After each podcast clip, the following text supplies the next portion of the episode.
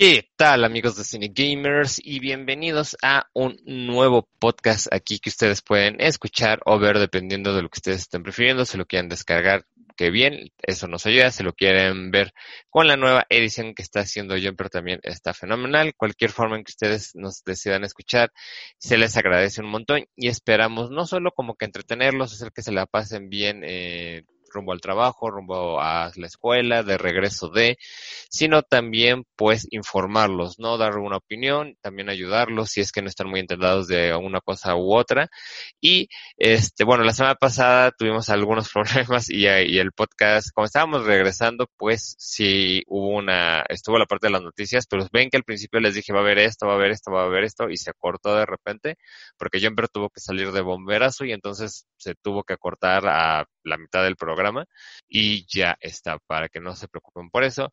Les recuerdo que tenemos las secciones, como ya les habíamos mencionado, de las noticias de videojuegos, si hay o no noticias relevantes del cine, se les menciona, sobre todo de esta área que les van a interesar a ustedes. Obviamente que si son noticias de Francis Coppola o cosas así, eso no, no, no viene tanto, pero de cosas de, oigan, ¿qué pasó, por ejemplo, con la Mujer Maravilla? ¿Qué pasó con Avengers? ¿Qué pasó con ese tipo de cosas? Sí, las llegamos a mencionar aquí.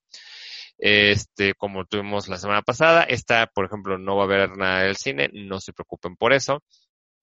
Y bueno, de ahí nos vamos a ir al tema de la semana, el cual ya les habíamos dicho la semana pasada que íbamos a hablar de Disney Plus, entonces ustedes lo están viendo acá también en la descripción, que ya estamos hablando ahora sí ya más a detalle sobre la plataforma, este, dónde la puedes ver, qué nos ha parecido, este, qué tan fácil o qué tan difícil ha sido, este, lo bueno, lo malo, todo eso, recomendaciones de cosas que tanto Jumper como yo les vamos a decir están aquí. Y también pues que estuvimos haciendo así en la semana que estuvo jugando yo, pero que estuve jugando yo, eso también se los vamos a estar dejando aquí. Dicho todo esto, y como siempre ya saben que de repente yo soy un súper grosero, porque después de tantos podcasts, este, yo siento que ustedes ya me conocen y que no necesitamos presentación, pues aquí estoy yo, su amigo Pedro Martínez, editor en jefe y fundador de Cine Gamers, cofundador también se puede, se puede decir. Este, también ustedes me conocen simplemente como Peter, y ustedes están viendo acá abajo las redes sociales eh, en caso de que estén viendo el video.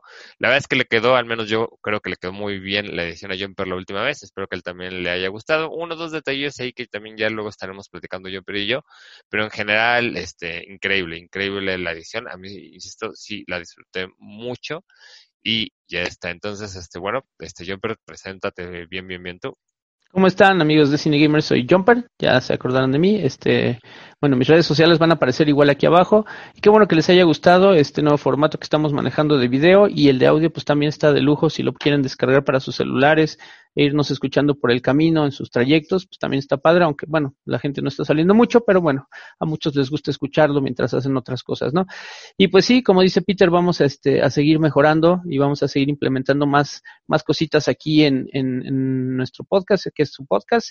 Y pues bueno, también les dejo mis redes sociales, recuerden este, seguirnos, van a estar aquí abajo también, y seguirnos también en la página de, Crónicas de un Gamer by Jumper George, donde van a tener en vivos, igual que en nuestra página de Cine Gamers, streams y demás este, cuestiones que los van, los van a hacer disfrutar un poquito más el mundo de los videojuegos, ¿no? Y bueno, seguimos con esto después de la presentación. Sí, ya más allá de la presentación, para no alargar esto, eh, vamos a pasarnos directamente a las noticias, porque solo estamos tú y yo, no logramos que viniera alguien más en esta ocasión, pero bueno, este, insisto, son pocas noticias, pero de ahí vamos a irnos también a otros temas y luego estos temas se, se puede cambiar. Entonces, pasemos a las noticias.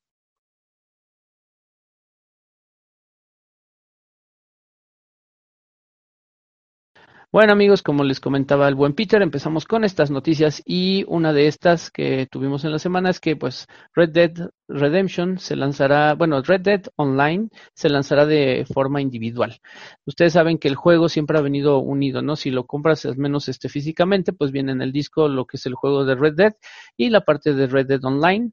Y en esta ocasión, pues bueno, Rockstars este, anunció sorpresivamente que se podrá conseguir el juego por separado, ¿no? Y eso es una gran ventaja porque pues muchos este, que pues, les interesa más el juego en línea, pues lo van a poder adquirir de esa manera, ¿no? El juego en pues este, pues es algo que, que tiene un precio bastante accesible y pues puedes obtener, no sé, alrededor de unas 150 o 200 horas de gameplay por solo 5 dólares, que es una verdadera pues entre comillas, ganga, y más si los agarran cuando, si tienen algún descuento ahora en el Black Friday o, tuvieron. De hecho, ahorita tiene descuento, después ya no va a tener descuento. Ah, pues ahí está perfecto, mira, tiene este, pues el costo ahorita está en 5 dólares, y pues bueno, ahora sí que Rockstar nos dio esta, Rockstar nos dio esta noticia tan padre, y bueno, pues no vamos a darles mentiras, pero Red Dead Redemption pues ha sido un gran juego, un monstruo en la en todo lo que es la industria, ha sido sorprendente para las consolas de ya vamos a manejar como anterior generación porque pues ya estamos en el Series X, Series S y Play 5, pero bueno, este de esa generación y pues la única diferencia entre el Red Dead Redemption 2 y Grand Theft Auto es que pues no se logró que los jugadores se engancharan como en Grand Theft Auto 5 en el modo online. Entonces esto lo está viendo Rockstar y pues quiere atraer a los jugadores, ya sean nuevos, veteranos o los que estén aquí como en, el, en la incertidumbre si jalan o no jalan en el juego en línea y pues han decidido lanzar esta, esta promoción separando su juego base del juego online y dando una buena promoción en costo para que la gente se anime. Y pues bueno este descuento va a estar es del 75% más o menos este de lo que cuesta habitualmente en lo que son las eh, tiendas de PlayStation, en la de Microsoft y pues bueno, este también está en la tienda Epic Games y en Steam, en donde también lo van a tener hasta el 15 de febrero del 2021 más o menos, Peter, este con este descuento. Y pues bueno, pues hay que aprovechar, yo creo que esta promoción es buena si eres fan de la saga y pues te sirve para poder jugar más en línea, ¿no? sí, porque al final del día, o sea, Red, Red Dead y GTA es, y sobre todo el 5 y este del 2 tienen este fenómeno que no le pasa a muchos juegos, que hay muchos juegos que a las tres semanas a veces, a los tres meses, como que ya se acabó su boom y entonces empiezan a bajar de precio poco a poco de que sabes que ya cuesta 50 y está en 40. Un año después de que salió hay veces que ya los consigues en 30, en 25 dólares. Por ejemplo, este año salió Resident Evil 3 y yo ya ves que te está diciendo hace algunos días que gracias al Black Friday lo conseguí como en 18 dólares, este, 17 dólares. Y mm, juegos como de Nintendo, la gran mayoría de Nintendo y juegos como estos de GTA y Red Dead, se, se mantienen. O sea, GTA le tomó de 5 a 6 años en bajar de 60 dólares. Y ahorita está como en 50 dólares. Tampoco es, no es así que digas, híjoles, como, como ha bajado. Eh, en Red Dead ahorita es más o menos lo mismo. O sea, te están diciendo, mira, nuestro juego es tanto en línea como el, la historia. Vamos a decir que para nosotros Rockstar Steady eh, vale 40 dólares el trabajo que hicimos como historia y que vale 20 dólares la el modo en, línea y ahorita te estamos dejando este descuento de, de, de el 75%, para que te cueste 5. Esta es una estrategia que están haciendo, obviamente, en el sentido de decir, mira, eh, no nos está yendo también ahí, la, quizás ahorita ya está muchísimo mejor pulido que cuando lo lanzamos, que fue hace ya más de un año y no estaba tan bien como ahorita. Pero la verdad es que mucha gente como que ya se fue ahorita que al Valhalla, que se fue a jugar Cyberpunk, porque ya estamos cerca de, de Cyberpunk, se fue a The Witcher.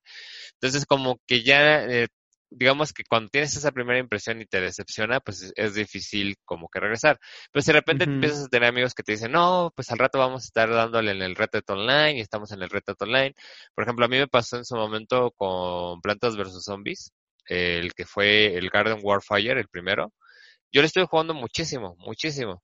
Y en ese momento Bernie, Matut y todos ellos, como no, no estaba gratis, yo lo conseguí en una promoción en 20 dólares o en 15 dólares. Creo que fueron como 15 dólares, incluso un poco menos.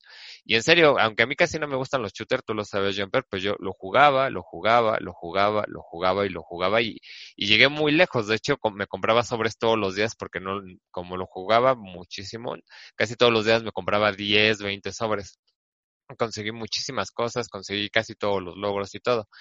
Y ya de repente como que a mí se me pasó el hype a los tres o cuatro meses y de repente lo dieron gratis.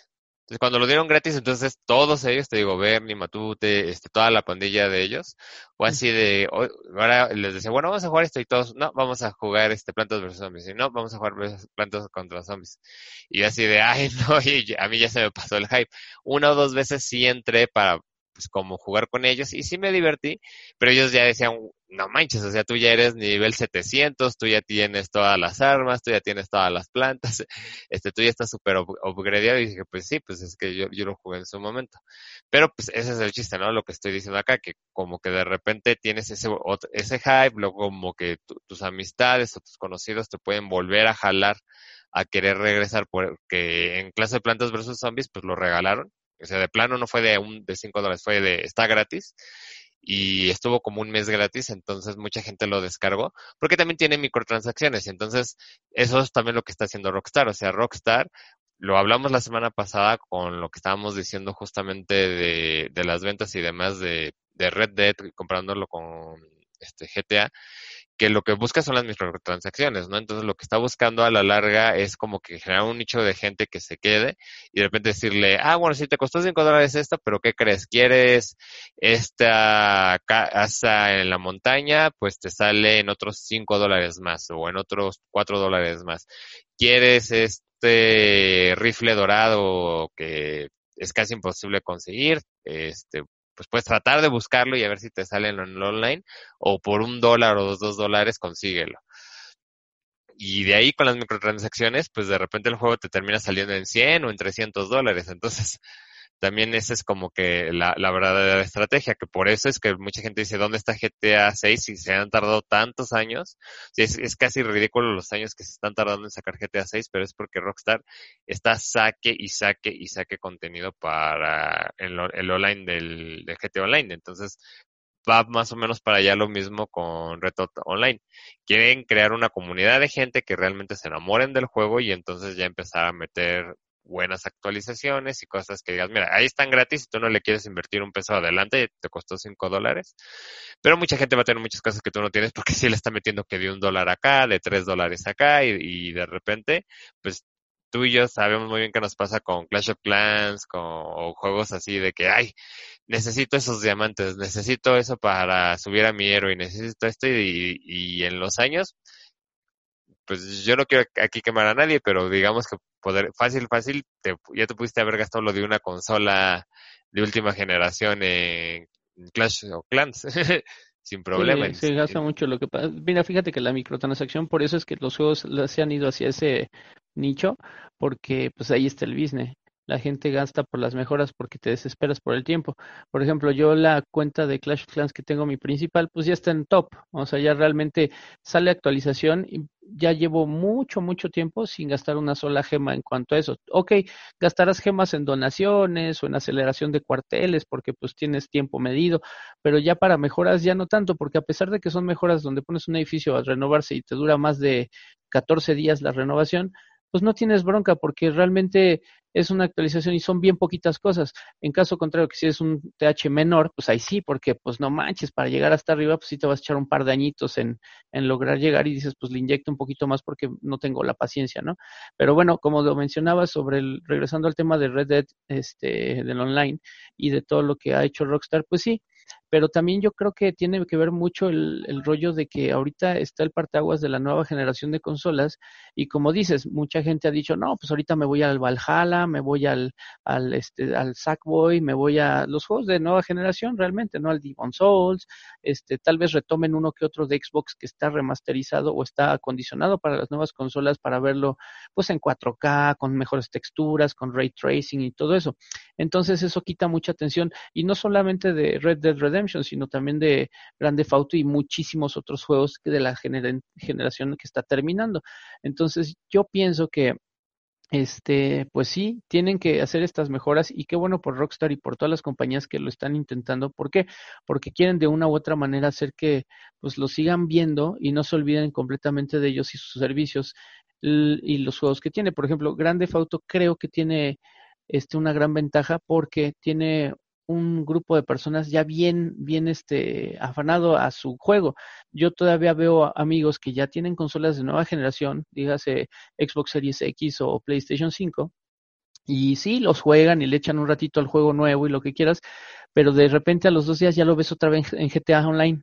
¿Por qué? Porque pues ya están súper padres, o sea, tienen su comunidad de amigos, tienen todo lo que han avanzado, o sea, es algo que, que está orgulloso Rockstar de haber logrado con GTA y yo creo que quieren intentar lograr con Red Dead Redemption, aunque creo que es una temporada complicada hacerlo porque a pesar de que es una promoción, ya la gente ahorita estamos enfocados en las nuevas consolas. Entonces, lo bueno y lo vuelvo a decir, es que las nuevas consolas tienen retrocompatibilidad. Entonces, esta retrocompatibilidad va a lograr que todo lo que, pues, en teoría inviertas todavía en ese juego, en estos juegos de generación que está terminando, pues lo puedas seguir utilizando en la nueva, ¿no? Obviamente, pues no va a ser un juego este New Generation, no va a ser este con ray tracing y demás cosas, a menos de que hagan una upgrade con base actualización o te lo vendan de otra manera las compañías, pero sí es este bueno saber que podemos seguir pensando en nuestros juegos viejitos, digamos, usándolos en nuestra nueva consola. Esto de la retrocompatibilidad ha sido algo bastante beneficioso para toda la industria, para todos los jugadores y es un ganar-ganar porque sin duda las compañías lo que quieren es que mantengan a su grupo de, de, este, de inversionistas que somos nosotros, los compradores, los consumidores de videojuegos.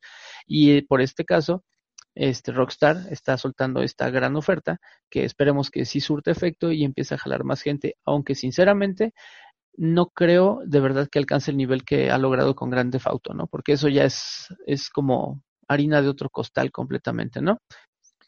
Sí, pero aún así, pues lo van a intentar, indudablemente. Así es. es. algo que tienen que hacer. Y va a estar bueno, es una buena opción para todos. Pues bueno, pues vamos a pasar a la siguiente noticia, la cual es con Best Buy. Este es para México, ya sabemos que también nos escuchan luego de Chile, de Argentina, de Perú, de Brasil. Y bueno, esto quizás no les apegue tanto, pero bueno, tiene que ver un poquito con lo que está pasando del COVID-19 y demás, que también pega hasta cierto punto en los videojuegos porque pues era una tienda que vendía televisiones, consolas de videojuegos, videojuegos en sí, controles, eh, bueno, electrodomésticos, de todo. Vendía muchísimas cosas esta compañía, es una compañía gringa y tenía un poco más de 42 sucursales aquí en México en total y lamentablemente pues ya anunciaron que que ya, que ya no aguanta, ¿no? Que supuestamente por el COVID ya no pudieron seguir adelante y mandaron que ya cerraron ocho tiendas y que para terminar este 2020 van a cerrar absolutamente todas, así de golpe. Se van del país. Aquí dice más o menos una parte de lo que escribimos en las noticias durante el reporte financiero de Best Buy respecto al tercer trimestre. Fernanda Silva, presidenta de Best Buy México, reveló que las 41 tiendas del país, 8 ya cerraron y que el resto estarán cerrando eh, para el 31 de diciembre. O sea, unas cerrarán esta semana, otras las que vienen y así, y ya no debería de haber ninguna abierta el 31. A pesar del trabajo extraordinario de sus colaboradores, los efectos de la pandemia han sido muy profundos y nos, nos es viable mantener nuestro negocio en México. No me queda más que agradecer de todo corazón a los colaboradores, a los socios y muchas gracias por los 13 años que estuvieron aquí en México. Mencionan también que en caso de los empleados se les cubrirá este, con todos los gastos médicos y al parecer un salario aceptable para que puedan digamos que aguantar este 2021 mientras que ellos consiguen otro trabajo. Si durante el 2021 ya no lo encuentran, pues de modo como que lo que están ellos haciendo es hasta ahí. De aquí hay varias cosillas que hay que mencionar. Por un lado tenemos este por ejemplo, gente que estuvo escribiendo mencionando que ojalá que pasara lo mismo que con Blockbuster, ¿no? Que Blockbuster estuvo rematando todo y que de repente juegos que valían 60 dólares en ese momento, que mm. eran en 999 pesos mexicanos por allá del 2012-2013, insisto, 60 dólares, que lo estaban rematando en 6 dólares, en 5 dólares. Yo dudo mucho que eso pase. No, porque además por, Blockbuster estaba totalmente liquidando absolutamente todo, pero, por ejemplo, no tenía una tienda bien, bien estructurada en línea. No, Acá aparte es un cierre global. No, bueno, el cierre global ya se estaba haciendo, ya quedaban pocas tiendas a nivel mundial en ese momento. Y acá, pues bueno, sigue siendo Estados Unidos como que el mero mero. Y ahí siguen. E insisto, lo que realmente pegó fue que no tenían una tienda en línea. Best Buy sí tiene una tienda en línea entonces no está obligado a, como que rematar. O sea, de entrada podría mandar las cosas a Estados Unidos y decir, bueno, ahí está. O puede lo que está haciendo, que dijo que iba a hacer, este, está ahí la tienda en línea, si se acaba este stock, ya no vamos a resistir, se acaba este, este stock, también ya no vamos a resistir. Va a llegar un punto en donde ya no va a ser también viable como que mantener la tienda en línea en México y también le van a decir, bueno, lo que nos sobró, vamos a regresarlo a Estados Unidos o lo mandamos a otro país y, y listo. Entonces, eso es lo que más bien va, va a suceder con, con ese producto para pues la, la, gente como que se estaba alegrando, pues al final del día pues es, es, una tristeza porque mucha gente se está quedando sin empleo, Exacto. lo cual va a repercutir esto muy, muy fuerte. Digo, esto del, empleo, como también la siguiente noticia que a mí me toca, también tiene que ver sobre otro cierre, entonces ahí vamos a hablar más, uh, porque va a ser el mismo tema, entonces para que repetirlo un poquito de dos veces. Pero a ver, pero usted, tú que veo que no te estoy dejando hablar, ¿qué quieres mencionar? no, pues te quería comentar pues de Best Buy, ¿no? La verdad es que sí es un un, un una, sí saca de onda porque se supone que es una compañía grande, pero incluso así el COVID ha pegado tan duro que pues bueno, obviamente todos sus inversionistas ya deliberaron esto y México ya no es viable para eso, ¿no? Porque pues si es una tienda, yo digo, y como muchos este, pudieron consumir productos dentro de ella, por como dices, relojes inteligentes, películas, electrodomésticos, televisiones, hasta cables, ibas, estos audífonos los saqué de un Best Buy, entonces te imaginarás cuánta cantidad, pero como si lo mencionas, pues no se trata de una liquidación como tipo blockbuster, ¿no? O sea, mala noticia para algunos, pero bueno, pues es la realidad. Y la tienda en línea, como dices también, van a tener ese stock y lo van a dar. ¿Por qué? Porque realmente la logística también de Best Buy en México también se va. O sea, se van oficinas, se va corporativo, se va todo. Nos van a dejar y nos van a abandonar a nivel todo territorio mexicano. No es como que eh, como un tipo Amazon que nada más es en línea y pues ya su logística te empieza a repartir todo. Aquí va a llegar un punto en donde, como dice Pedro, este, la, la tienda en línea va a cerrar. Ya no va a existir Best Buy online para México también en algún momento. No es que vaya a suceder igual que las tiendas. Tal vez las tiendas cierren a fin de año y bestbuy.com .mx, digámoslo por así decirlo, va a durar otro tanto tiempo hasta que, como dice Pedro, como dices tú, Peter, que este, pues el stock se vaya, ¿no?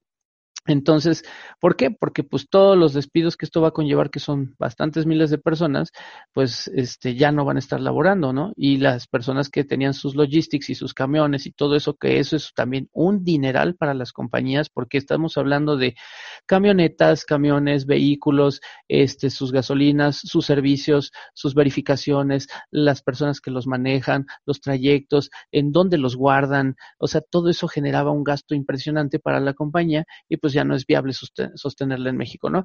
Aparte, este, lo, la buena noticia, como lo mencionaste tú, de los sueldos que van a estar ahí manteniendo un poquito, también escuché que en el 2021 iban a estar este, manteniendo lo que es el seguro de gastos médicos mayores para quien lo tuviera contratado con ellos y también el seguro de un seguro de vida, creo que lo tenían también ellos, se los van a dar a sus este a sus eh, trabajadores durante el 2021. Una vez pasado este año, pues sí, lamentablemente ya no va, ya no va a ser viable para ellos, ¿no? Eso es lo que yo también escuché de estas tiendas y sí es una tristeza porque ya me imagino ver el hueco ahí en, en Plaza Santa Fe de lo que era Best Buy y a ver qué le van a meter y porque eran lugares amplios, eran lugares grandes y era un lugar donde decías, bueno, al menos voy a checar cómo andan los precios, porque tampoco era una tienda que te remataran las cosas, o sea, tenían buenas ofertas, buenos meses intereses, pero no era como como unos super ofertones. La realidad es que tenían de todo, sí, y este y la gente iba a consumir, pero pero pues sí, aquí en México ya no es viable para ellos y pues lamentablemente pues se van a terminar yendo.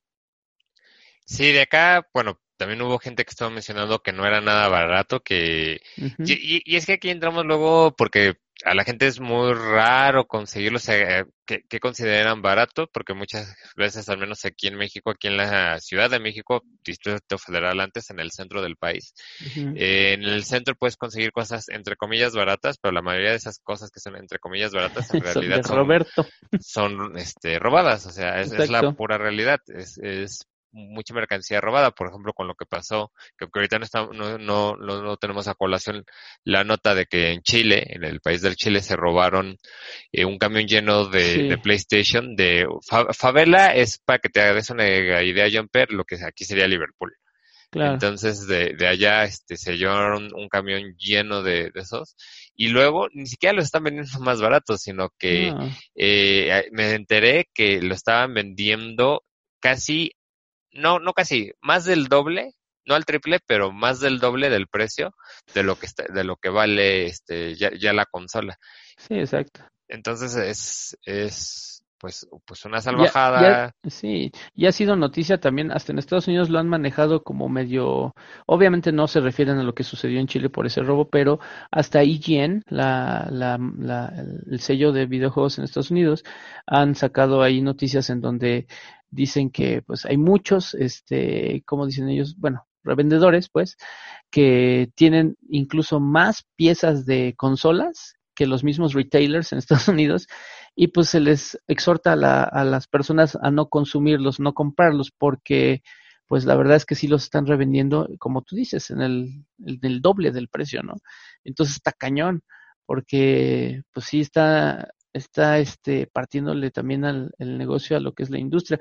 Pero bueno, todo eso y no quiero justificar, no quiero ni hablar bien de unos ni mal de otros, pero la realidad es que también la misma situación de, de COVID, de encierro, de toda la economía que ha sido a nivel mundial hasta abajo, pues genera que la gente se vuelva ventajosa en muchos aspectos, ¿no? Y entonces hagan este tipo de cuestiones, se roban un camión, los venden al doble o al triple, o revendedores compran las piezas hasta lo que les quepa en sus tarjetas de crédito para revenderlas en el, en uno y medio o en dos veces lo que vale, ¿no? Y pues sí, no, no está padre porque pues los consumidores pues, que al, que, al, que al momento queremos tener una consola de nueva generación o disfrutar de este contenido con un precio ya de por sí elevado, pues que nos salgan con esto, pues está cañón. Y lo peor de todo es que habemos consumidores que sí consumimos eso y que sí pagamos esos precios y es por eso que esa práctica se está haciendo más común cada día, ¿no? Sí, o sea, no lo hace la gente o, esta, o estas personas porque pues no, no les está funcionando, lo hacen porque... les funciona, les deja. Les deja bastante lana y pues no la van a soltar, ¿tú crees? sí, pues la gente está desesperada, entonces es una mala práctica por ese sentido. Y también estaba hablando con mi papá el otro día de esta nota y me dice, pero ¿por qué el, o sea, el COVID no es de México? Estamos de acuerdo, el COVID es a nivel global. ¿Por qué no está tronando en Estados Unidos? ¿Por qué no está tronando en otros países? ¿Por qué está tronando acá? ¿Están haciendo algo mal aquí? ¿O nuestro gobierno está haciendo algo mal acá? Que también ahí tenemos otro tema que es medio delicado. Digo, es como, como, van a ver por la siguiente nota, eh, en varias cosas es como global, pero, o sea, aquí sí es algo interesante porque luego vemos como en Alemania o en otros países te dicen, ¿sabes qué? Nosotros pagamos las arrendas o no le vamos a cobrar a, vamos a decirle, a Plaza Santa Fe o a, alguna plaza ciertos, ¿cómo, ¿cómo se llaman estos? Impuestos ciertos impuestos para que a su vez estos no le estén cobrando a los locatarios pues la renta de los locales, ¿no? Y con eso más o menos llevársela. Ya acá en México pues no sucedió eso. Entonces yo creo que también por ahí hubo un problema porque al no poder pagar este, la renta de, de varios meses, yo acá en Plaza, ¿cómo se llama? Portal San Ángel, que fue una que se abrió hace unos cuantos años, Tendrá unos cuatro años que se abrió esa plaza, es de las más recientes acá en la ciudad. Eh, mientras que sí, en los primeros meses que estuvo el COVID, no, o sea, como que estaban muy al día algunos y no aguantaron y tuvieron que cerrar. Entonces es, algo que, que, está pasando y si acá fue una de las razones que yo sí creo que aunque no lo estén mencionando por ahí hubo uno o dos temillas, pues fue lo que sucedió, ¿no? Entonces... que yo supe que muchas de las plazas, o algunas al menos, llegaban como acuerdos con los, con los negocios, ¿no? diciéndoles, bueno, pues págame el 30 o el 50 o el 40% de la renta porque pues nos estamos ayudando, no queremos que te vayas, bla, bla, bla. Pero indiscutiblemente lo puedes liberar uno, dos meses, tres meses, pero ya ocho, nueve meses ya es inlibrable para ninguna marca y pues ninguna está asegurada. Hay marcas muy grandes que han terminado retirándose de las de las grandes este, plazas y de los grandes comercios porque pues no, no, no, no dan abasto para pagar esos lugares, ¿no? Por ejemplo, hay muchos como algunas tiendas de Liverpool o Sears o algunos que incluso yo creo que prevén muchas de esas cosas y cuando abren una plaza ellos compran el, el, el, lugar donde van a estar, compran y pagan una, una, una tajadota a la plaza mensual pero cuando suceden estas cosas le dicen, bueno, es que no es una renta, estamos dando el apoyo a la plaza, pero este lugar ya es nuestro, entonces por eso es que no lo sacan o no se salen, ¿no? Sí, es este, bueno, con las presas es, es todo un, Un show. un show que val- vale la pena que platiquemos en otro otro para, para no, no lo alargarnos en esta ocasión, pero sí es, se tiene razón hasta cierto punto, pero también por ahí hay otras cosas que valen la pena como que explayar más en, en Claro, otro- sí, más, más a profundidad, ¿no? Ajá. Y si quieres, este, pues ya nos pasamos a la siguiente nota, adelante, te, toda tuya. Muy bien, mi Peter. Pues bueno, vamos a, este a cosas más más este a gusto, más felizotas, más más este tranquilas. Y pues bueno, les platicamos y les platico a mis mis amigos de Cine Gamers que pues Assassin's Creed Valhalla ha sido eh, pues un éxito, el lanzamiento más exitoso de la saga, lo ha reportado sus números este Ubisoft.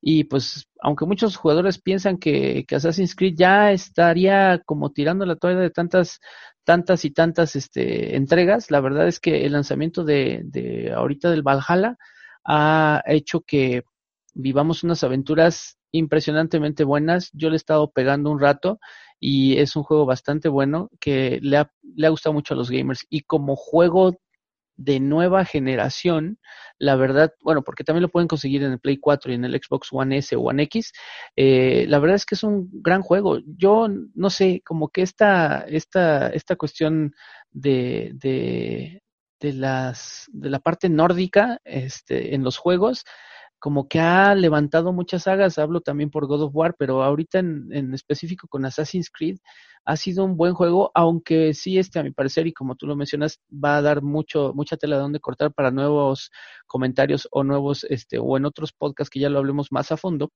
Pero la realidad es que ha sido un, un gran juego. Tuvo una primer semana de ventas que rompió récords, este, como cualquier otro título de la saga, nunca lo había podido hacer. Ha vendido muchísimas copias, o sea, incluso superó a Assassin's Creed 3, que es el que más había vendido. Este ya vendía 3.5 millones de unidades en su primera semana. Y pues Ubisoft aprovechó la semana para compartir varios datos que son de interés del juego, específicamente cuántos kilómetros ha recorrido el total de los jugadores, porque es un mapa este, extenso, eh, y en el cual, pues bueno, vas pasando las misiones, vas haciendo misiones secundarias y pues han llegado a, números súper, súper chonchos, ¿no? Y eso que tiene pocos, pocas semanas de haber estado a la venta, ¿no?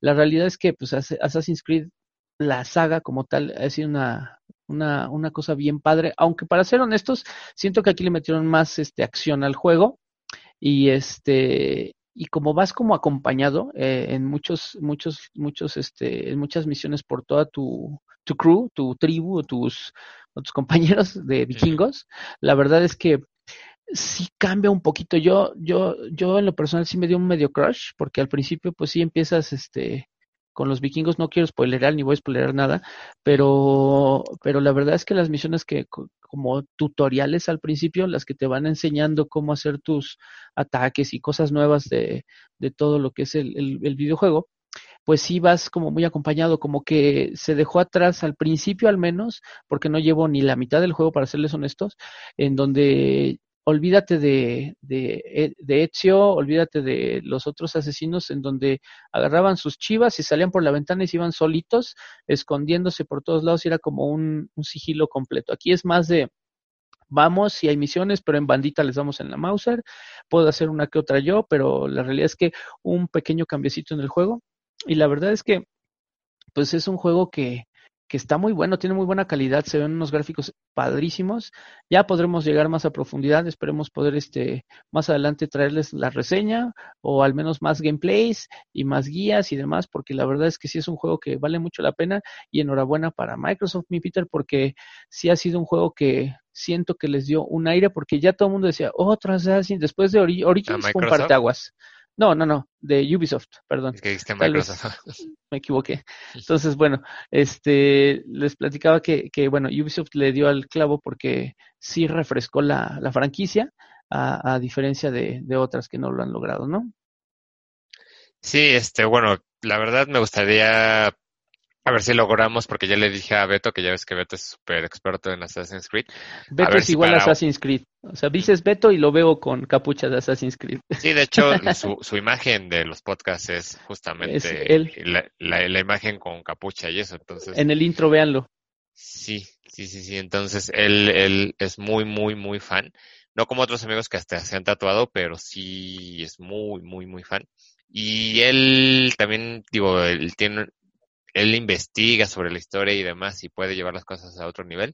La verdad es que luego sí me siento un poco triste, un poco con esto de, de cuando pasa esto con Ubisoft, que hay veces que trae a gente que no conoce mucho sobre Assassin's Creed, que a veces que les da igual, pero como son muy famosos, entre comillas, o sea, aquí en el mundo de videojuegos, entonces les dan entrada y obviamente les les pagan, o sea, les dan cierto patrocinio y le hacen una exageración. Ahí hay un video eh, de reaccionando al tráiler de Assassin's Creed, creo que lo subió Ubisoft, en donde ves muchas reacciones falsas de gente que en su vida lo ha tocado, que lo jugó tres horas de un juego que dura. Paleros, puros paleros. este, y casi casi llorando, casi casi, este, no, así, pero diciendo, mírenme la piel cómo, cómo se me pone chinita.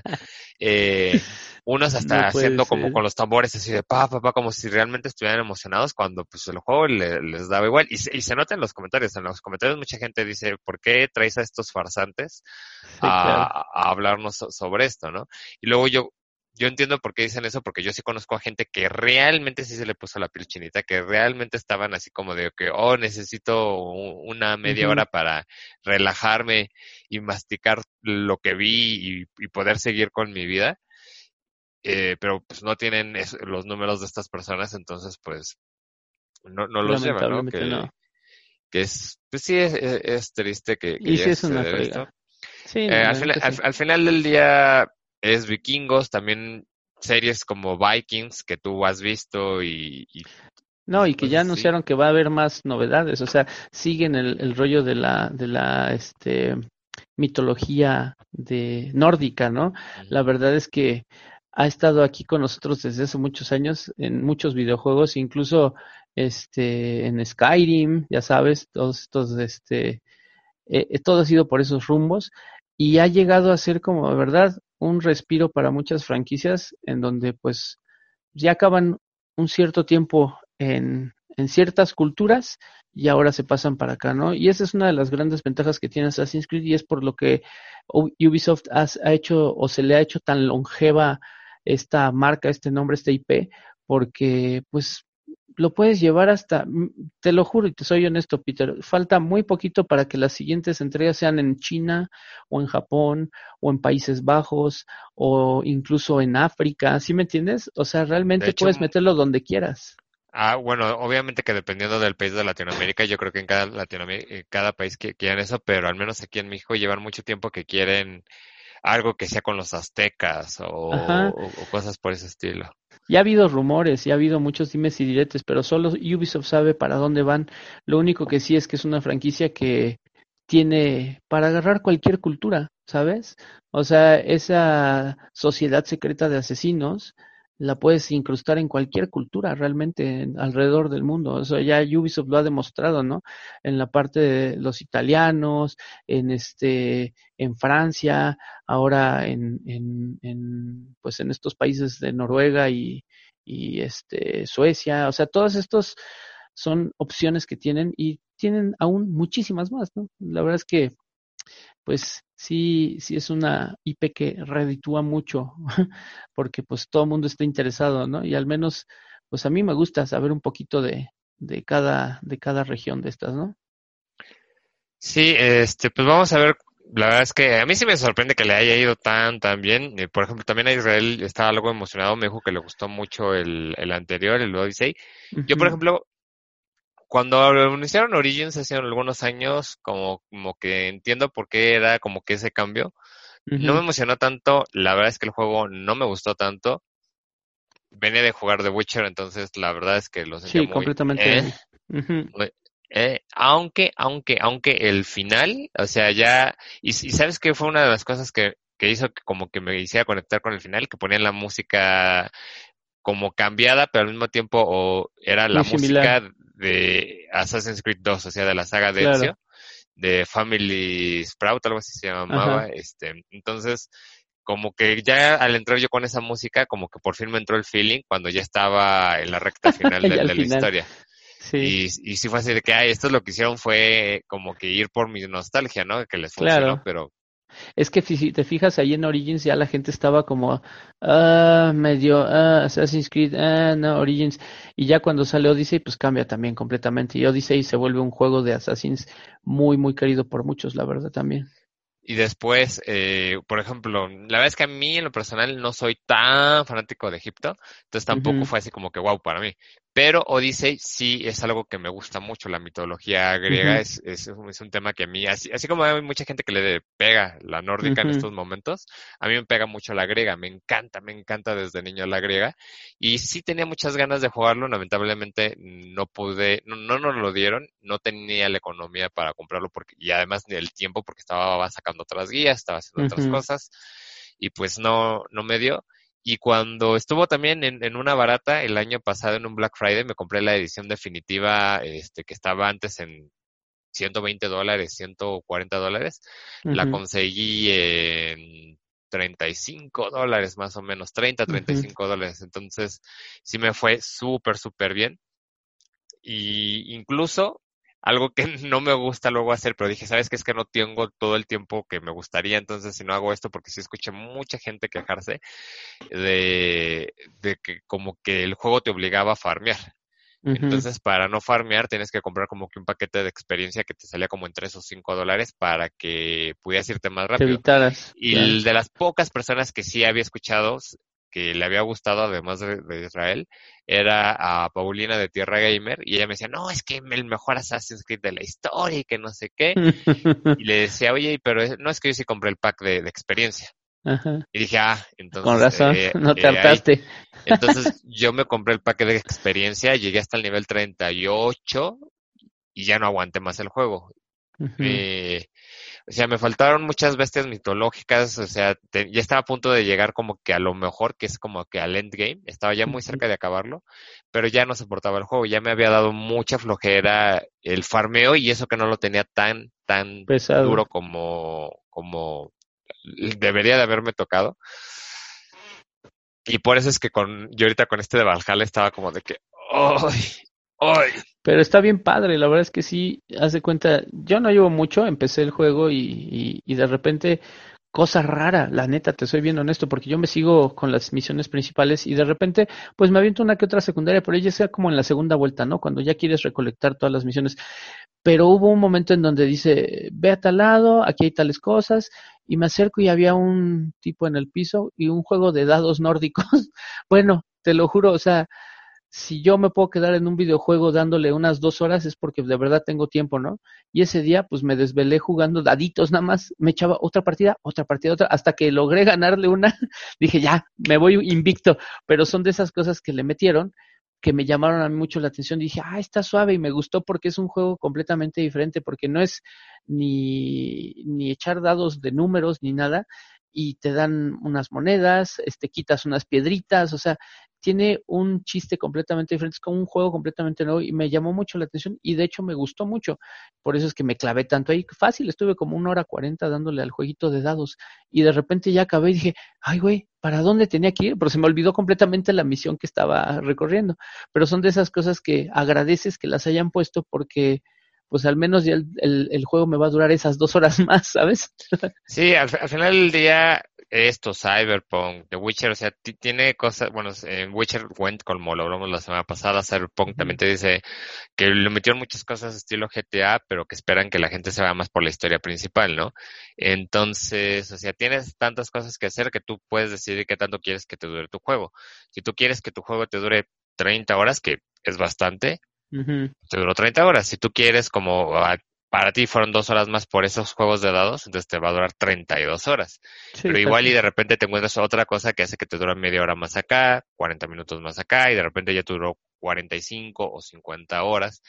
Y eso ya uh -huh. es como que la, la expectativa de, de, cada jugador. Pero es como cuando te engancha, ¿no? O sea, es ya de plano cuando te engancha, porque hay un juego que no te engancha, dices, lo quiero acabar, me voy a la principal y vámonos. Pero cuando un juego que te engancha, dices, ay, a ver, déjame, voy a hacer esta, aunque le pause tantito a la historia principal, me voy a hacer esta secundaria porque no, me encanta, quiero tenerlo completo, ¿no? Eso es lo que a mí me sucedió con el Assassin's Creed 2. Es un juego que me encantó y la verdad es que hasta no me estuve hasta que lo platiné porque pues fue un juego que de verdad me, me dio muchísimo, hasta las condenadas plumas que había que juntar, todas, así me encantaba hacer esas misiones. Ya después, pues como que otros Assassins ya no me cautivaron al, al menos igual, ¿no? El Unity, el, el 3, como que no me, no sé, como tal vez me di mucha dosis de Assassin con el 2 y bueno, ya ahí quedé, ¿no? Sí, digo, es como tú dices, es cada quien el juego que en donde se, llega a clavar y pues está bien, ¿no? Por un lado, ya, ya nos estuvimos explayando un poquito más, pero se entiende la emoción. La verdad, qué bueno que le esté yendo bien. Veamos este cómo va a ser el postgame, cómo van a meterle todo el contenido que se va a venir en futuro y a ver cómo nos va. Espero poder traer a Beto dentro de poco para que él también, él sí ya debe estar acabándolo. Entonces él creo que nos puede dar un poco más para una sección más avanzada. El día que traigamos a, Beto aquí al, podcast, Peter, te juro que vamos a dejar que hable la hora completa porque es bien interesante las cosas que tiene que decir. Él tiene una muy amplia, muy amplio conocimiento de, de, los juegos y las culturas. Y de, te lo juro, seguramente empezamos a hablar con él y se va a seguir y va a estar bien padre porque muchos de ustedes no lo saben, pero tiene de verdad tanto conocimiento respecto a los juegos de Assassins que se vuelve bien entretenido y, y es como de, a ver, ¿y qué más? Es como si te estuvieran contando una historia súper chida, ¿no? Pero pues bueno, ojalá y se anime el, el buen Sí, luego es el tiempo, pero pues bueno, aquí estamos los dos y cuando se puedan venir los demás miembros, pues vendrán. Haremos algunos especiales.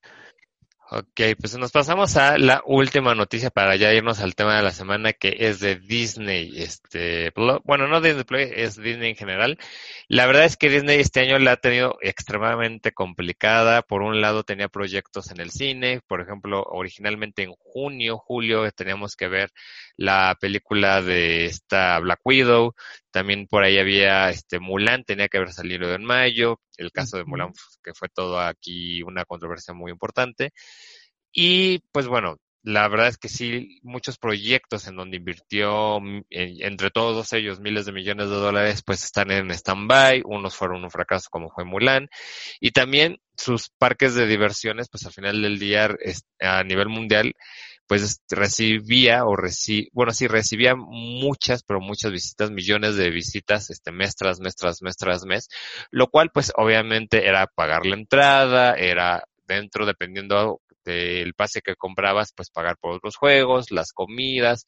Entonces, con todo lo del COVID, no pudieron entrar, aunque ya en este momento está un poquito regresando a la normalidad y pueden entrar, pues no están recibiendo la misma cantidad de gente porque no lo pueden hacer. Digo, yo la verdad, este, no sé si tú yo hubieras ido a algún Disney, yo fui al de California hace ya algunos ayeres, tendría 13, 14 años en aquel entonces, y la verdad es que las filas eran una completa estupidez, me acuerdo que un día nada más en subirme a tres montañas rusas se me fue todo el día. En una estuve tres horas, en otro estuve cuatro horas y en otro estuve cerca de seis horas. Solo en las filas. Sí, así hacen ver que Six Flags aquí en México se vea como un juego de niños. La verdad es que sí está pesadísimo. Yo fui también cuando estaba más pequeño, pero yo fui a World Disney World de Orlando, Florida.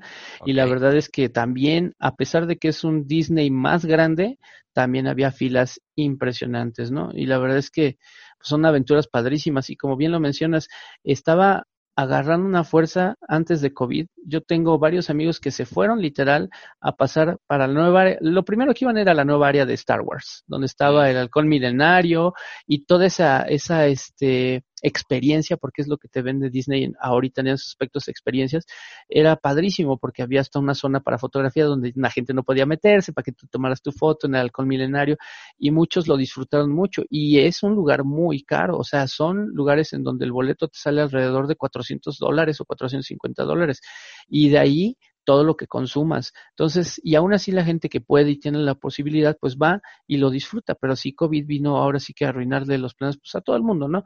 Y, y sí, este, pues se las vio bastante duras Disney con, con esta, con este año tan así, ¿no?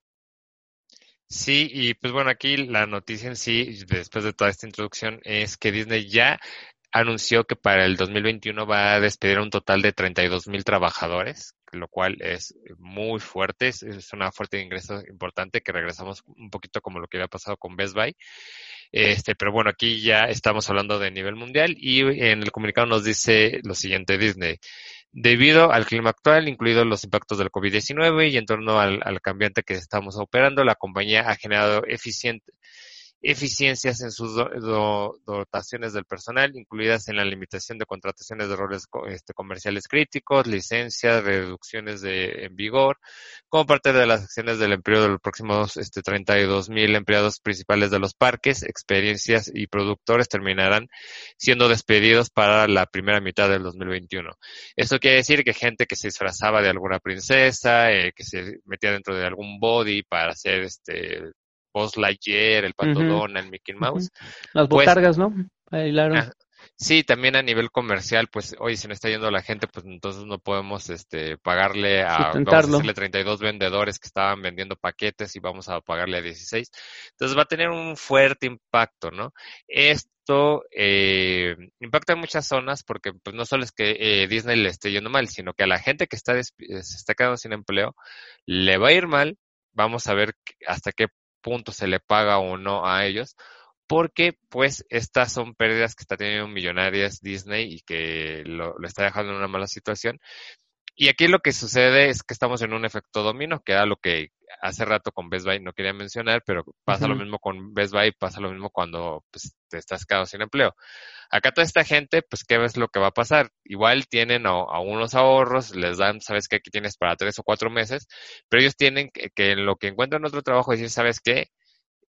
ya no puedo darme el lujo de ir todos los días, digamos que o al McDonald's o al Burger King o, o que un día iba al Burger King, al siguiente al McDonald's, al siguiente al Kentucky Fried Chicken, al siguiente al Pizza Hut. O sea, ya no se pueden dar esos lujos, como que tiene que comprar una despensa y, y verla que, que rinda, ¿no? Entonces dejan de comprar una despensa más grande, la hacen más chiquita, dejan de ir a estos restaurantes, dejan de, por ejemplo, eh, a algún punto de mm, de pagar al, si pagaban tres o cuatro servicios de streaming como el Xbox Game Pass, este, Disney Plus, eh, Netflix, Amazon, igual dicen, ¿sabes qué? Ya no puedo pagar Netflix, ya no puedo pagar esto.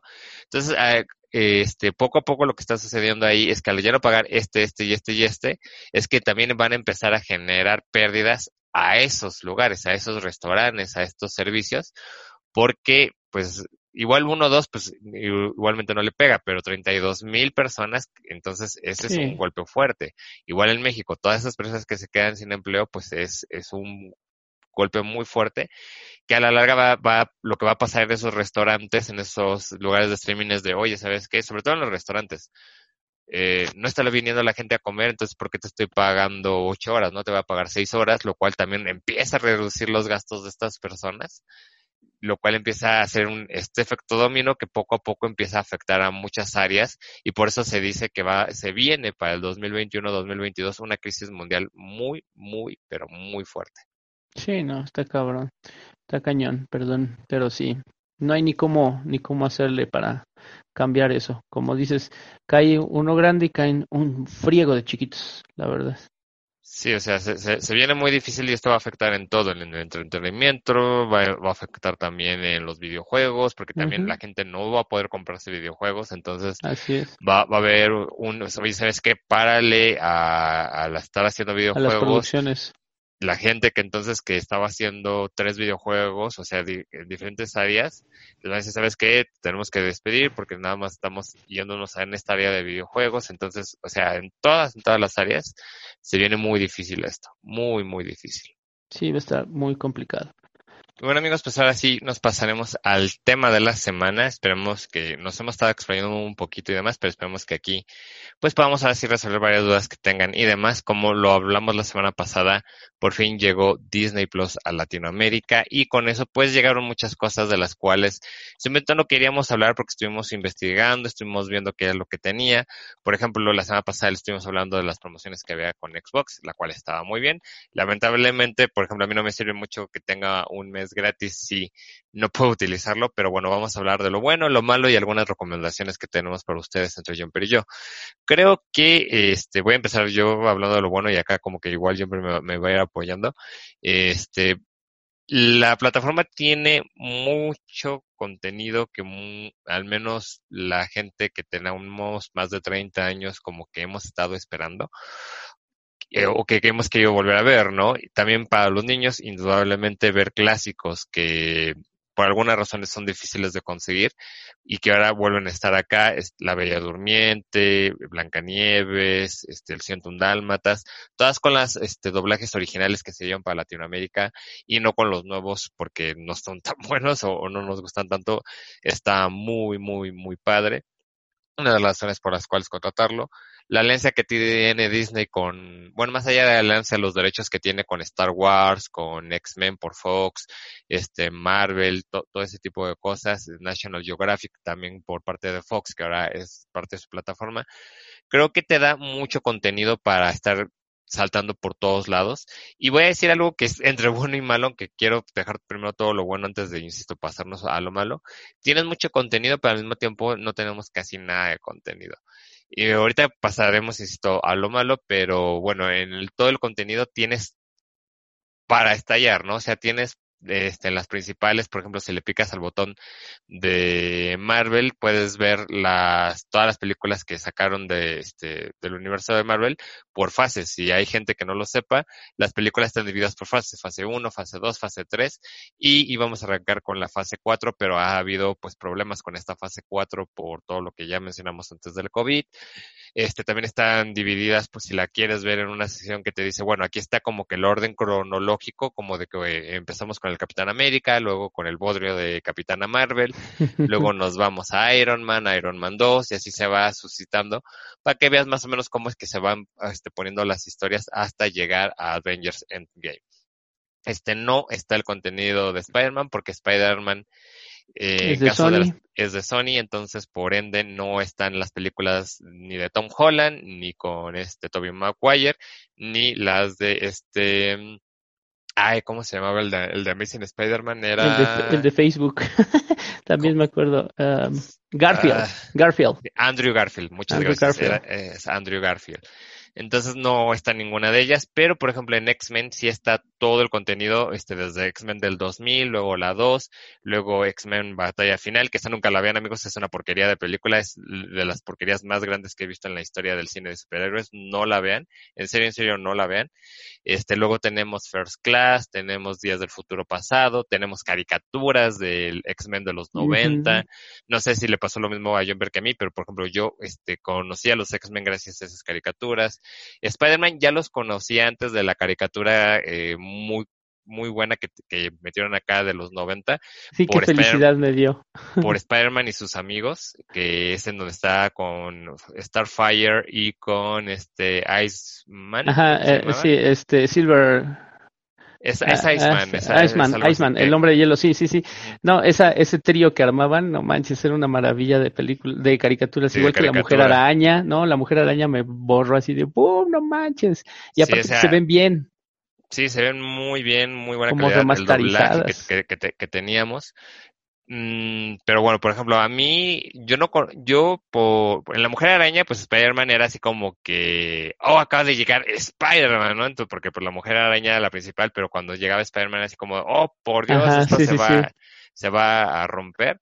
Este, cuando estaban con Spider-Man y los amigos, también e-, era como que algo, híjole, ahorita no sabría cómo decirlo exactamente, pero era como, eh, algo divertido, aunque sí teníamos sus problemas con el Duende Verde y demás, pero cuando realmente empecé a entender bien, bien lo que era el Duende Verde, a los villanos de Spider-Man como Venom, Carnage, este, quién era eh, Eddie Brock, o sea, ¿qué, qué pasó con bien, bien con Spider-Man? Fue con la caricatura de los 90 se me hizo que está muy bien hecha, igual que con los X-Men e incluso con Batman. O sea, es, que sacaron muy buenas caricaturas en los 90 para introducirnos a los superhéroes.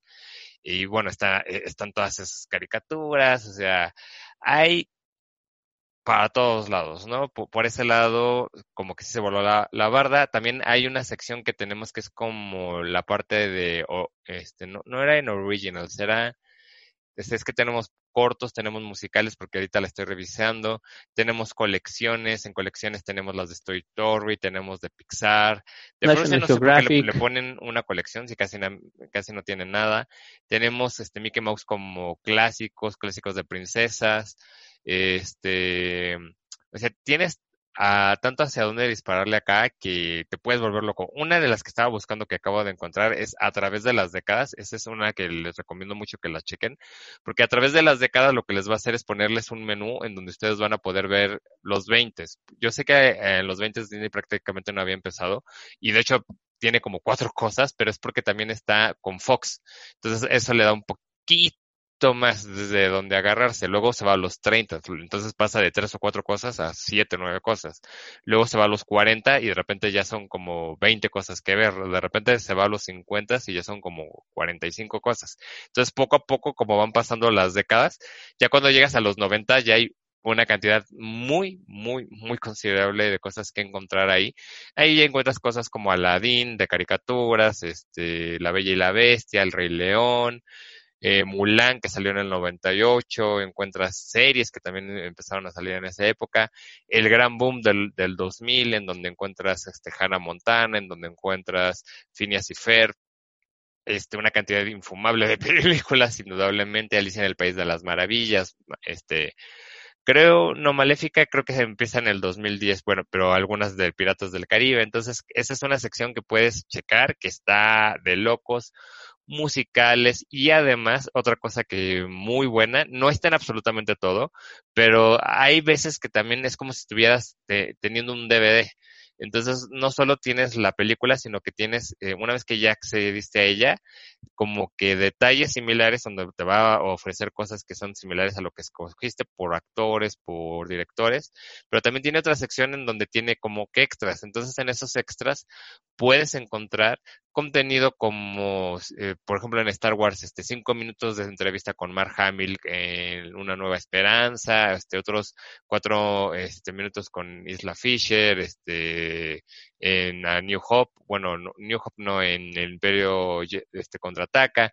Entonces, eh, ese tipo de cosas es como si también este, tuvieras mucho material adicional, cómo grabaron esto, cómo, cómo decidieron meter unos efectos especiales por acá. Esto no está en absolutamente todo, pero todo ese tipo de cosas son cosas que yo me quedé así como, ¿qué onda, no? Entonces ahí, ahora sí, yo, yo te dejo para que si quieres explayar un poco. Pues sí, mi Peter, mira, la verdad es que tiene cosas bien buenas, este, la plataforma. Técnicamente hablando, pues bueno, pueden tener este cuatro dispositivos conectados al mismo tiempo. Entonces puedes este, ponerlo en varios dispositivos. Si tienes una familia, este, pues pueden verlo al mismo tiempo cuatro personas, depende de tu red. El contenido está muy bien grabado, o sea, de verdad es como te lo mencionaba, las caricaturas de los noventas y anteriores, la verdad es que se ven incluso como si tuvieran un retoque, ¿no? Como una remasterización leve, se ven muy bien. Las películas actuales se ven impresionantes. Ahora estuve probando eh, en, entre probar la consola nueva de Xbox y, la aplicación de Disney Plus en, ella, eh, está, es otra experiencia completamente nueva porque, eh, bueno, a eso, a, eso se suma a que bajes la aplicación de Dolby Atmos y hay muchas películas y series que Disney Plus ofrece con Dolby Atmos, que es un sonido totalmente que te vuela la cabeza. Y me puse a ver este Avengers Endgame, la parte final, el día de ayer.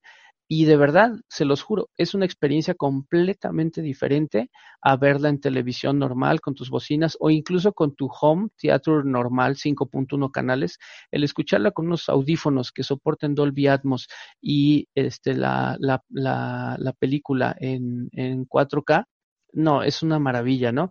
Ahora le sumamos este Mandalorian, que es una serie que está ahorita un gran éxito, al igual que la película de Artemis Follow, eh, la serie de Inhumanos, eh, por mucho poco las, los Simpsons que metieron ahí dos series que pues bueno también la verdad es que hablamos, eso lo hablamos en la otra parte pero este tienen contenido muy muy padre todas las, las, películas de Maléfica, Percy Jackson, o sea, son series bien, bien padres y bien bonitas. O sea, La Dama y el Vagabundo, Los Extraños. Yo, estoy, yo estuve esperando mucho esta aplicación para ver la película de Togo, que también es una película que me fascinó y me pudo. La verdad es que tiene un contenido bastante padre. Y, y sí, a pesar de tener si lo comparamos con el monstruo que es Netflix, ¿no? O con todo el contenido que ya también Prime está subiendo mucho en otras plataformas, la verdad, pues sí lo podemos ver un poquito, este, desnutridón, pero la verdad es que vienen cosas bien padres, o sea, todavía falta que llegue la serie de, de El Halcón con el Soldado del Invierno, que, híjole, esa va a ser también una super serie. Es, es, es algo que tiene muy bien esta, esta aplicación porque van a estar metiendo más y más contenido, ¿no? La verdad es que me parece muy buena la, aplicación. Sí, o sea, por un lado, como lo dije hace un momento, es una aplicación que tiene mucho, pero al mismo tiempo no tiene nada, porque aunque también tiene, digamos, La novicia rebelde, tiene este Mi pobre angelito, este, casi todas las películas, tiene eh, algunas series que vamos a recomendar ahorita, o sea, tiene mucho, mucho, mucho, mucho para ver. Eh, ahora sí vamos a pasar a la parte mala, eh, no tiene, estamos como que en la punta del iceberg, o sea, con todas las licencias que tiene Disney, hay muchas cosas que no, que aún no están ahí, eh, sobre todo en series, en series yo estaba súper decepcionado, por ejemplo, en series vamos a irnos primero por las más que, que sí están en, por ejemplo, en la plataforma de Estados Unidos, como por ejemplo, Mejorando la Casa, entonces, Mejorando la Casa con Tim Allen no está aquí en México. Yo fue una de las primeras series que busqué y no está. Sí está Aprendiendo a Vivir, que es una de mis series favoritas, que ya ahorita pasaremos a las recomendaciones. Pero, ¿cómo es que no está mejorando la casa y si está allá, ¿no? Eh, no tienen, por ejemplo, que es parte de lo que es dueño Disney, este, lo que es Lost, no está con, vamos a hablar ahorita de muchas cosas que son de Fox, series como 24, donde está eh, American Horror Story, donde está Glee, donde está, por ejemplo, eh, eh, The Arrested of the Parliament, creo que era, no, Modern Family, Modern Family que también es de Fox. Eh, donde está, por ejemplo, I Met Your Mother, que también e, es de ellos. en caso de películas, tenemos Avatar, pero que es de James Cameron y que está haciendo las demás, pero ¿dónde está Titanic? O sea, Titanic puedes editarle los dos desnudos que, que tiene eh, que una es en imágenes y otra pues sí es este dentro de la película, pero vamos, cada vez que la pasan en la televisión eso lo cortan y la película funciona muy bien. ¿Dónde demonios está una de las películas más taquilleras de toda la historia, que durante 20 años fue la, la película más taquillera de la historia que fue Titanic? ¿Dónde demonios está?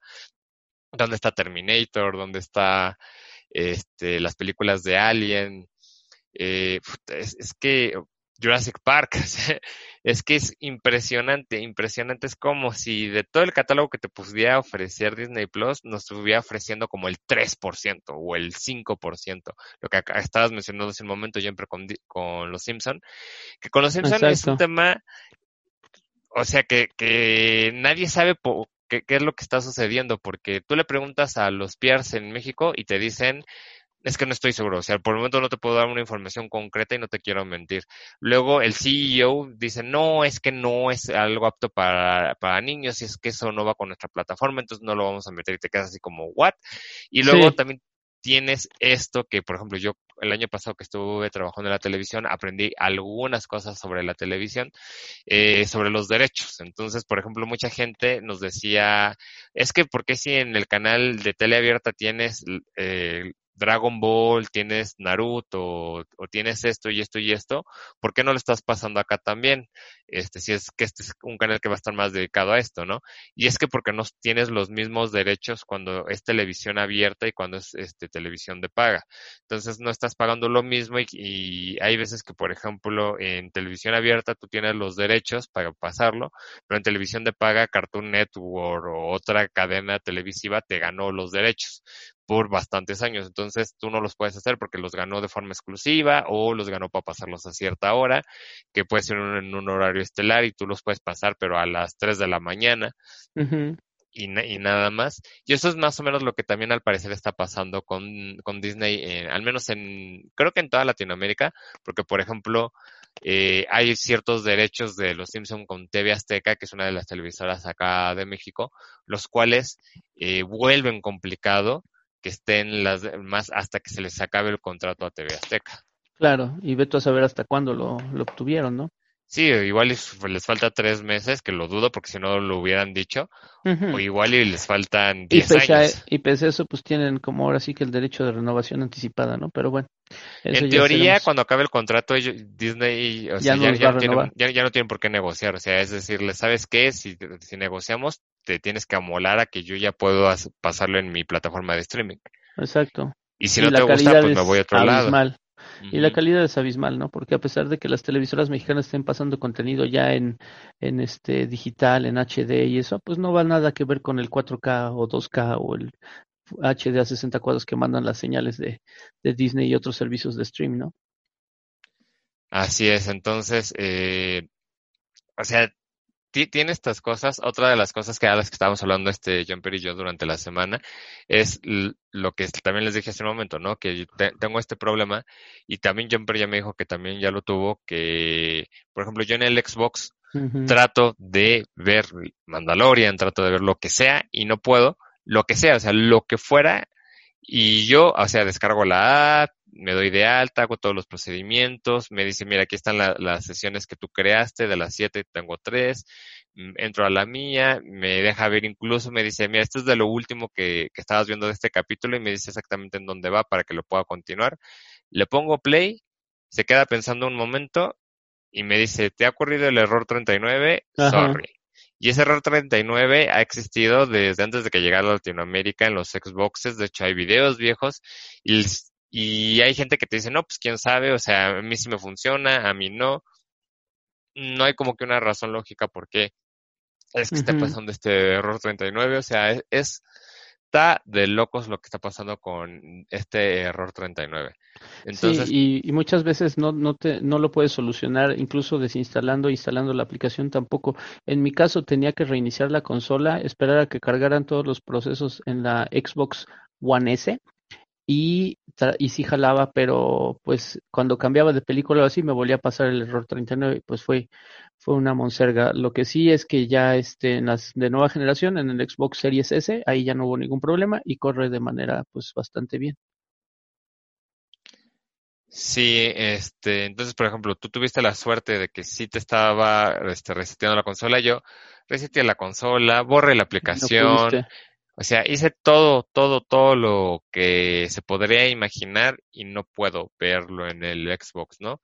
Y aquí, pues, lamentablemente luego creen que estamos atacando a una u otra compañía, pero no simplemente estamos diciendo la realidad de, cómo están las cosas.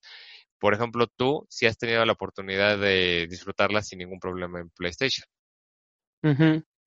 Sí, así es. Sí, entonces... Ajá. Cortamos tantito porque se me fue el hilo porque me escuché a la enana. Ya, perdón. Si quieres retomamos un poquito antes. Ya. Este, entonces, insisto, no es que estemos atacando alguna consola en especial, porque luego creen que porque estamos diciendo que sí funciona acá y no funciona de y no allá, pues es por alguna razón, pero no. Es simplemente estamos diciendo hechos y pues si en algo funciona en una plataforma y en otra no, pues ni modo, este, pues mal por la plataforma y si se habla mal, pues se habla mal. Entonces, eh, pues mal por Xbox en ese sentido y por ejemplo Jumper, yo por el momento todavía no tengo Play, este, me has, me has comentado que no has tenido ningún problema cuando tratas de ver la aplicación a través de la consola del PlayStation. No, ninguno. Fíjate que eh, es que es chistoso porque no te digo que es Xbox el que está mal o, realmente tal vez sea el, el, software de la consola, de las consolas de anterior generación, dígase Xbox One S, no lo he probado en una Xbox One X, pero en la Xbox One S es donde me arroja el error, al igual que a ti, pero por ejemplo en la Xbox Series S, que es de nueva generación, sin problema corre. En el PlayStation 4 en el primero corre sin problema, al igual que en el PlayStation 4 Pro.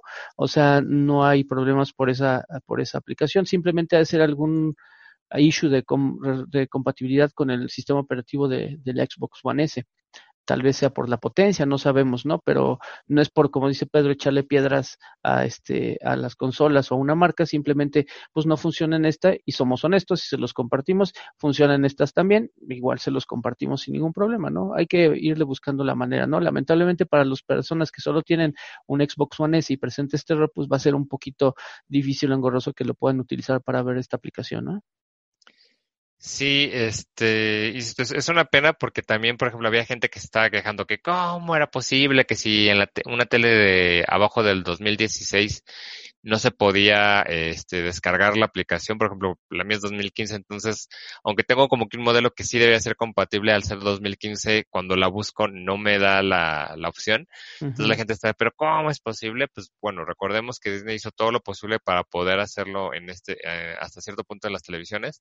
También recordemos que las televisiones pues tienen cierto periodo como los celulares. Entonces lo que pasa, por ejemplo, hoy en día con un iPhone 3, un iPhone 5, es que se le termina de dar cierto mantenimiento porque van cambiando ciertos chips, ciertas partes de ella. Entonces se les deja de dar como que ese soporte técnico después de 5 o 6 años. Y eh, tú puedes seguir utilizando tu iPhone, puedes tener las, las mismas aplicaciones, pero de repente, ya sea con una aplicación de Netflix, con un juego como lo que estaban mencionando hace rato de Hustle Castle, de el juego que tú te puedas imaginar, este, como estos se siguen actualizando y le siguen pidiendo este, variantes nuevas de, de lo que está pasando con los celulares, llega un punto en que te dice el juego, ¿sabes qué? Si no tienes esta versión de la actualización del iPhone o del Android, ya no puede correr. O sea, simplemente ya no puede correr.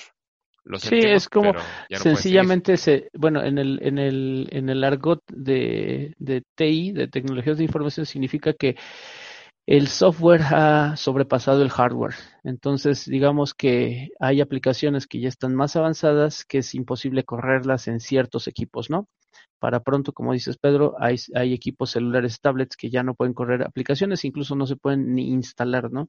Y eso sucede, este, pues toda la vida, ¿no? Acuérdate que la tecnología no para y cualquier cosa que compres hoy es obsoleta mañana. Y pues ni hablar.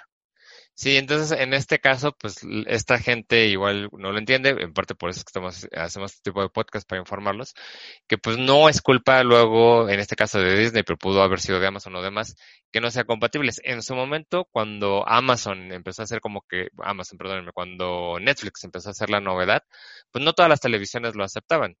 O sea, ese es un hecho que no todas las teles podían aguantar la, aplicación y que lo que tienes que hacer, tenías que comprar este tipo como de Roku, de, de Google Drive y cosas este, externas para poder este tener e, este aparato que te conectara de alguna forma al internet y que entonces ya tuvieras la aplicación de Netflix.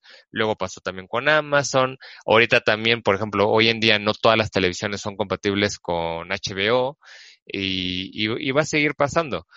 Lo más seguro es que, eh, o sea, quizás con un poco de suerte en, en, un tiempo, en uno o dos años, Disney encuentre una forma para que quizás en una televisión del 2015-2016 termine llegando, porque también pasó eso, que aunque no estaban de, de cajón, a la larga llegaron a estar en televisiones un poco más viejas como Amazon, que yo, me acuerdo que le llegué a instalar Amazon en la tele de mi padre, eh, y, hoy, y hoy en día ya, ya, ya, la tiene, Claro Video también se llegó a hacer eh, así, entonces no se descarta que en televisiones así, pero sí televisiones como 2014, 2013 más viejas como que sí la veo casi imposible, pero también como estamos llegando a televisiones 4K, 8K y demás, la verdad es que hoy en día comprarte una televisión del 2018, del 2017 de 32 a 40 pulgadas, yo hoy que, bueno, en esta semana que estuve yendo al Walmart y, este tipo de bodegas, estaban en, ¿qué será en dólares para que me entiendan en diferentes países?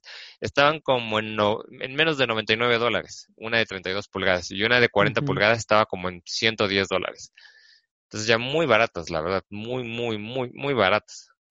Sí, así es. La verdad es que empieza la tecnología a depreciar y empieza a haber más opciones para el consumidor. La verdad es que deja de ser pretexto el que no se pueda conseguir este lo que se necesite para disfrutar de esas aplicaciones, incluso con un Roku o con alguna aplicación de esas como como de Google y demás, pues poner una una S Pen en tu televisor y ya tienes ya la vuelves este Smart TV con algo así sencillo, rápido y económico, pues son aparatos que te cuestan de 700 a 900 pesos.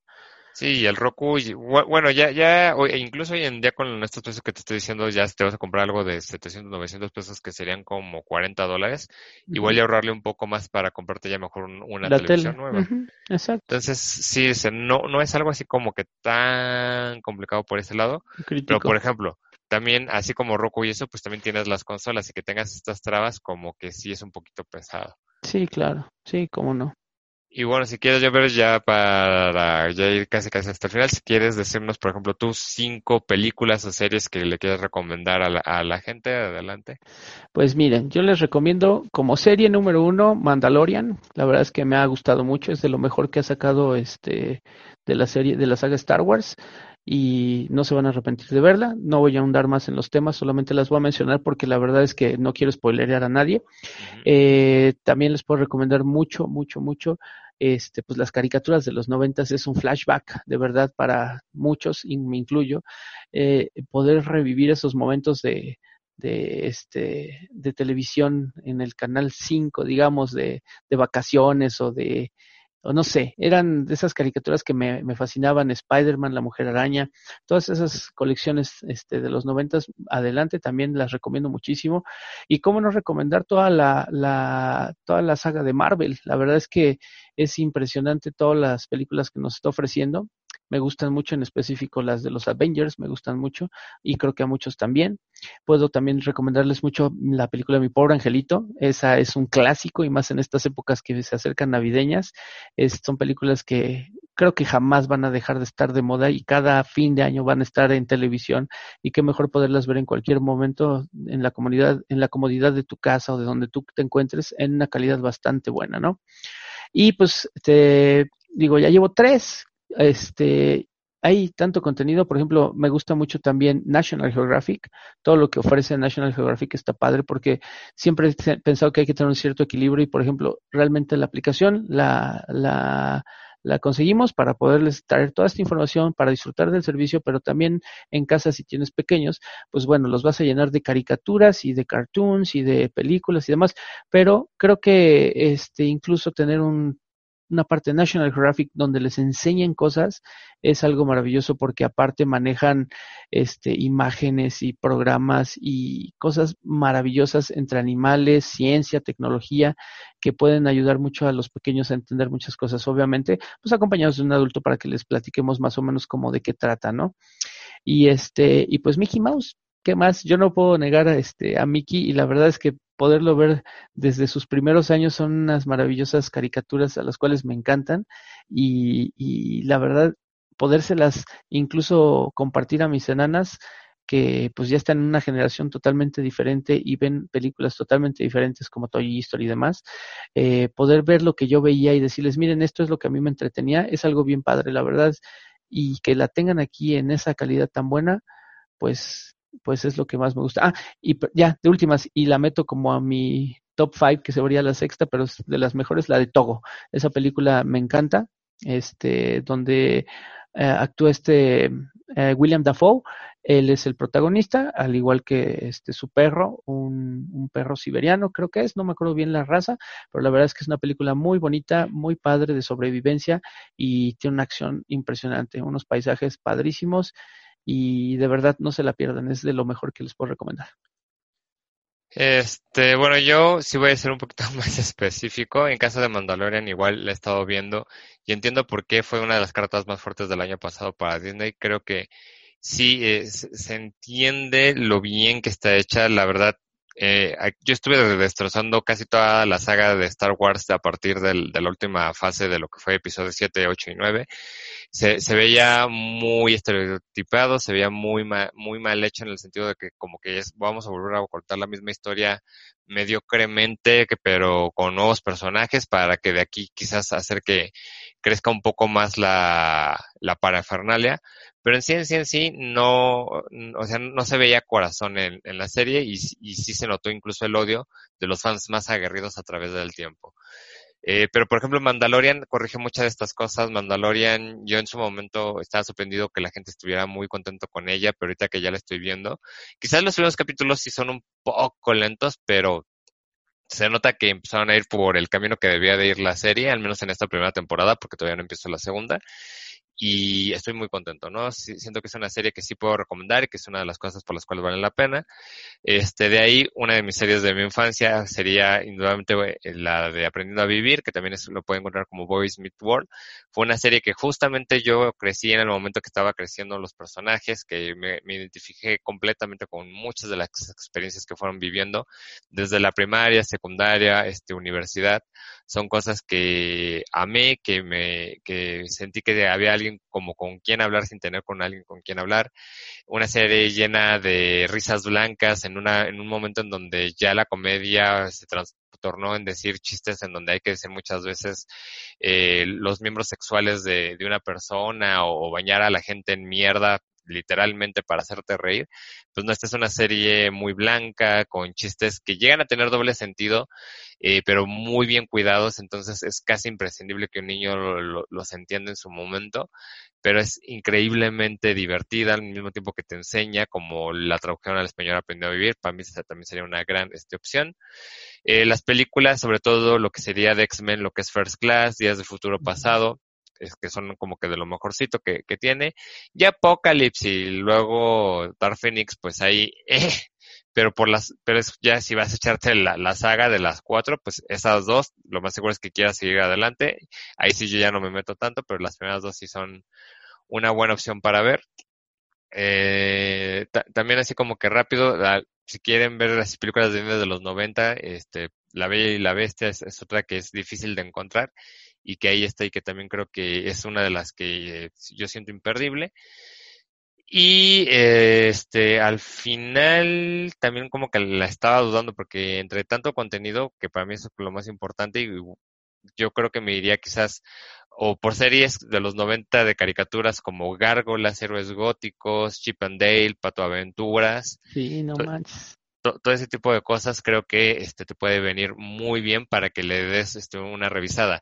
También ha estado mencionando Disney que va a estar sacando contenido nuevo cada este viernes, sobre todo en sus series como tipo Mandalorian que se estrena capítulo, High School Musical y demás. Eh, mucha gente igual y no lo ve ahorita muy bueno, pero vamos a ver cómo, cómo va evolucionando esto y quizás en seis meses, ocho meses les traemos como, no en el tema de la semana, pero en temas así como, bueno, ya, ya crece un poco más el catálogo en los temas así de noticias y decirles uh -huh. si vale o no este algo más que ver ahí.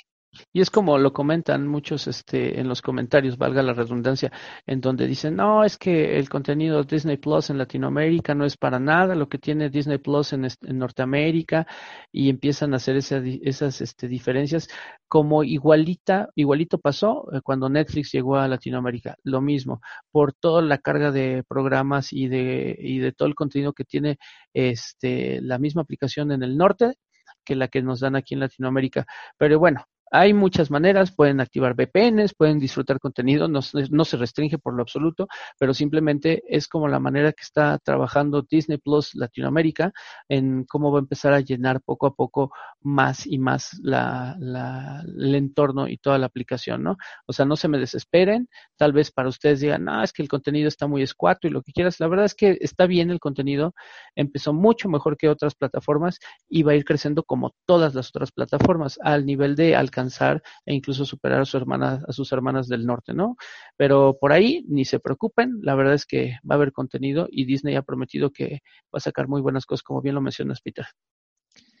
Sí, y pues bueno, este es como que por eso queríamos hablar de esto. Ustedes también pueden dejar en los comentarios si, quieren, si tienen algo que recomendar, si vieron algo que les mencionamos y les gustó. Lo pueden dejar acá en la caja de comentarios en caso de YouTube. También en la página web, este, si ustedes lo desean ahí pueden ver para que igual en el tiempo los podamos leer. Y bueno, ya vamos a irnos este, a cerrar esto en la última sección de lo que estuvimos haciendo y como que recomendamos de, de la semana, ¿no? Así es. Y pues bueno, pues empiezo yo, chicos. Este, la verdad es que esta semana eh, sí hemos tenido algo de tiempo, no tantísimo como quisiéramos, pero bueno, pues eh, llegaron las nuevas consolas la semana pasada. Este, recibimos la memoria del Seagate, por ahí este, les compartiremos luego un unboxing muy pequeñito, muy corto. Eh, ¿Y qué he estado jugando? He estado jugando Valhalla, la verdad. He estado jugando un ratito el, el Assassin's Creed Valhalla.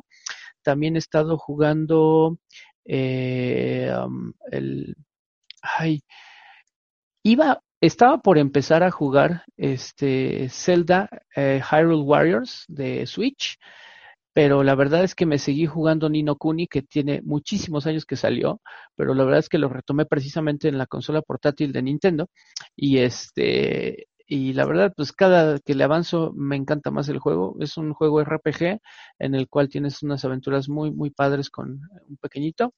Y este, y pues bueno, son mundos fantásticos, mágicos y demás, ¿no? Y pues trabajando, eso es lo que he estado lo que he estado haciendo ahorita con la edición de aquí del programa y nos consume pues, bastantes horas de, del tiempo este, con esa planeación que Peter está haciendo para las notas y demás, y pues traerles contenido puntual, ¿no?